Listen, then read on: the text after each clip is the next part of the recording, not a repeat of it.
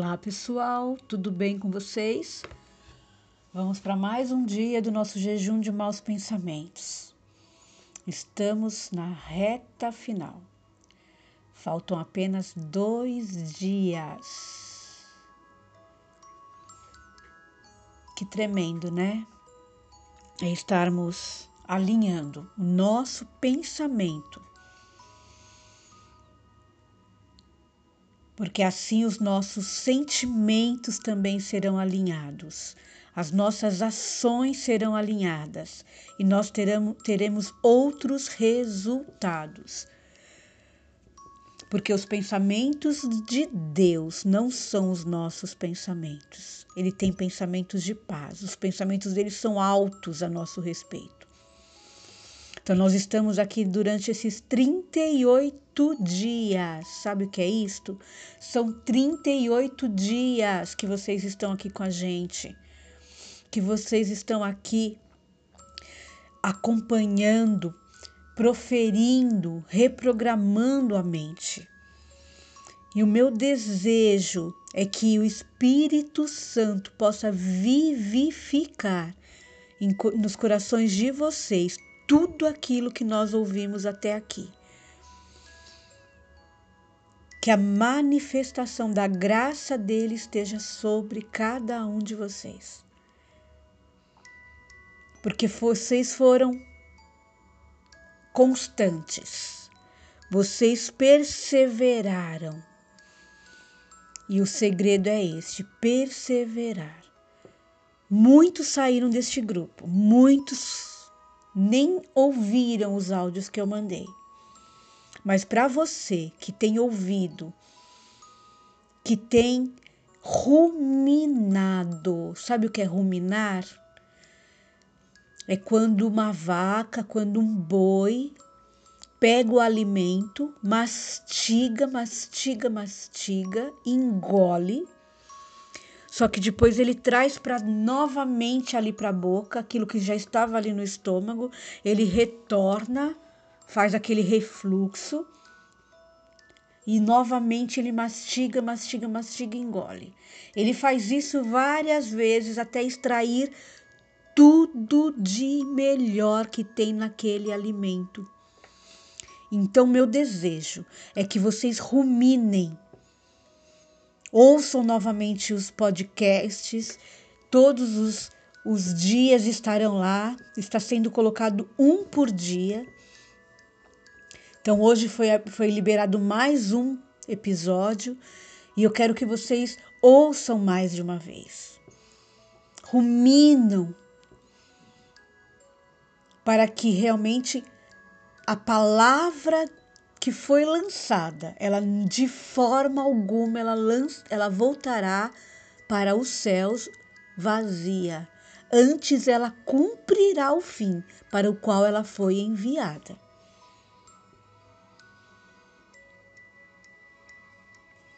Hoje nós vamos estar falando aqui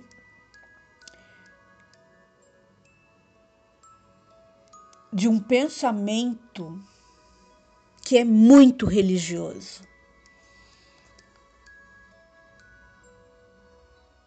Porque muitas vezes a gente aceita, a gente aceita provações, muitas vezes a gente aceita situações contrárias de tristeza situações que nos traz tristeza, situações que nos traz dor, situações que nos traz adversidades. Porque a gente não se posiciona.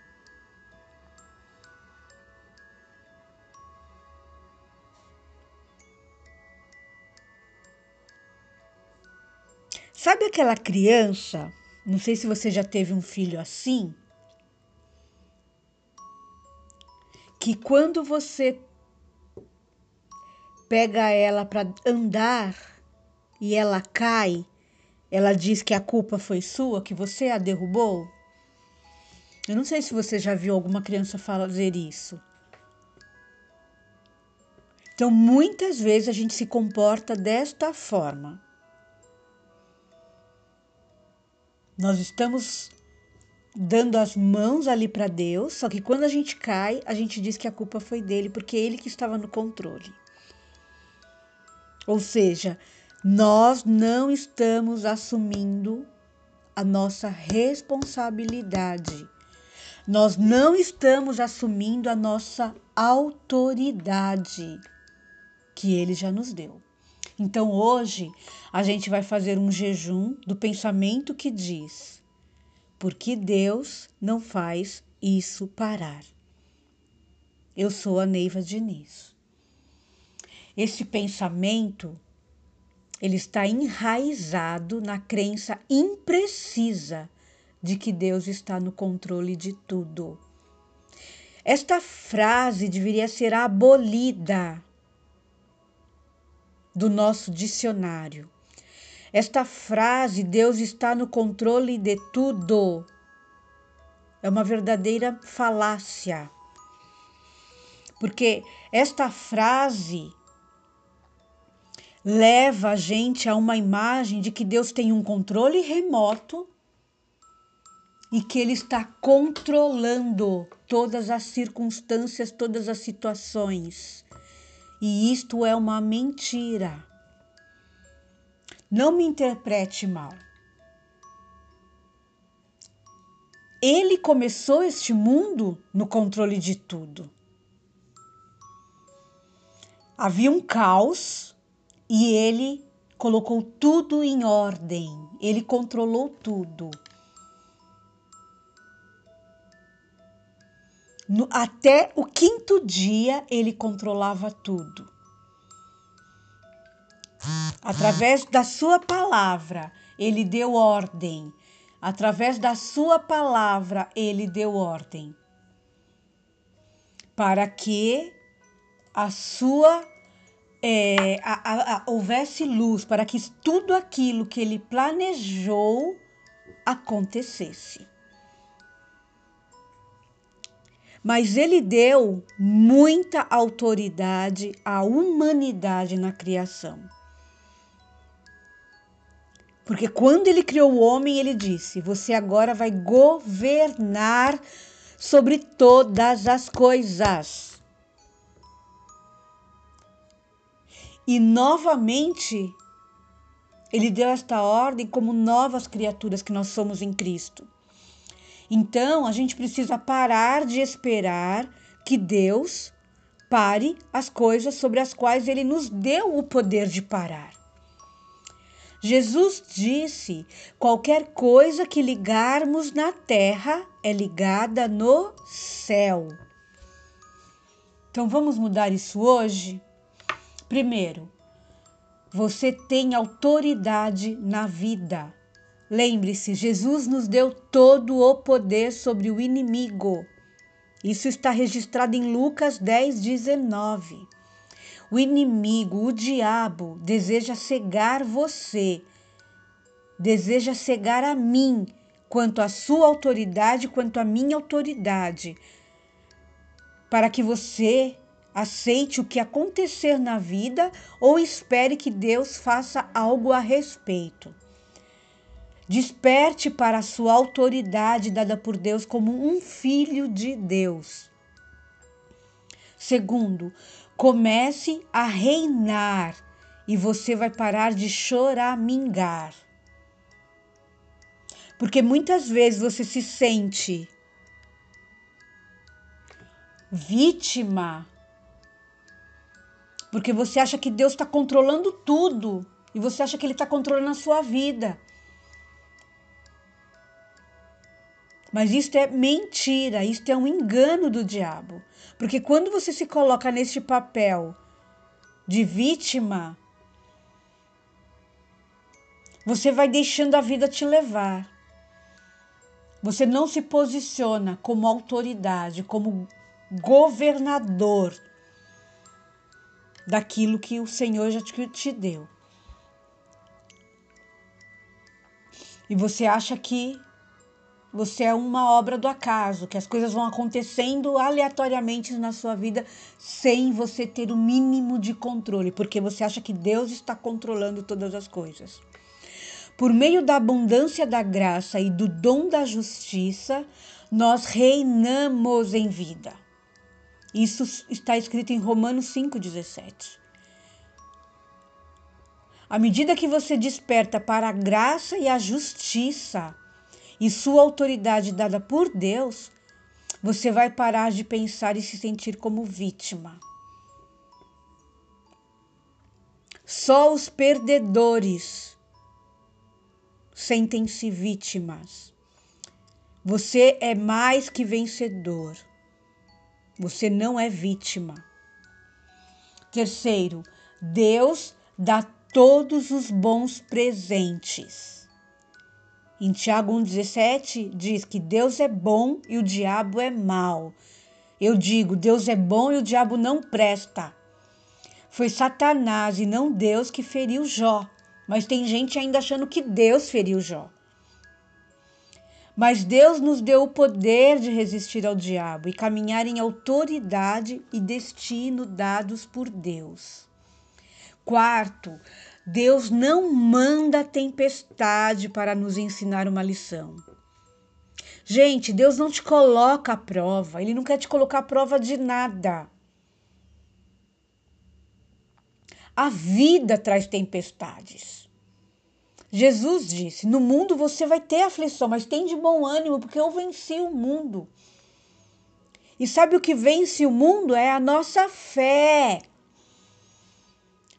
A vida traz tempestades, mas Deus traz abrigo. Ele é a fonte de abrigo, não a fonte de tempestade. Isaías 25:4 diz: "Porque tem sido refúgio contra a tempestade." 5. Plante as sementes certas antes que as tempestades da vida cheguem. Deus não planta nada, Deus somente dá a semente. A palavra de Deus fala que ele dá a semente ao que semeia. Em Marcos 4, 26 a 35, Jesus ensinou os discípulos a plantar a semente da palavra de Deus. Depois ele entrou no barco e a tempestade chegou. Só que eles tinham o poder de deter a tempestade, sabia? Só que eles não sabiam disso. Por isso que eles foram lá acordar Jesus apavorados. Sexto, você é igual a Jesus. Oh! Declare isso todas as manhãs. Eu sou igual a Jesus. A minha mente é a mente de Cristo. Sim, os discípulos acordaram Jesus e ele acalmou a tempestade.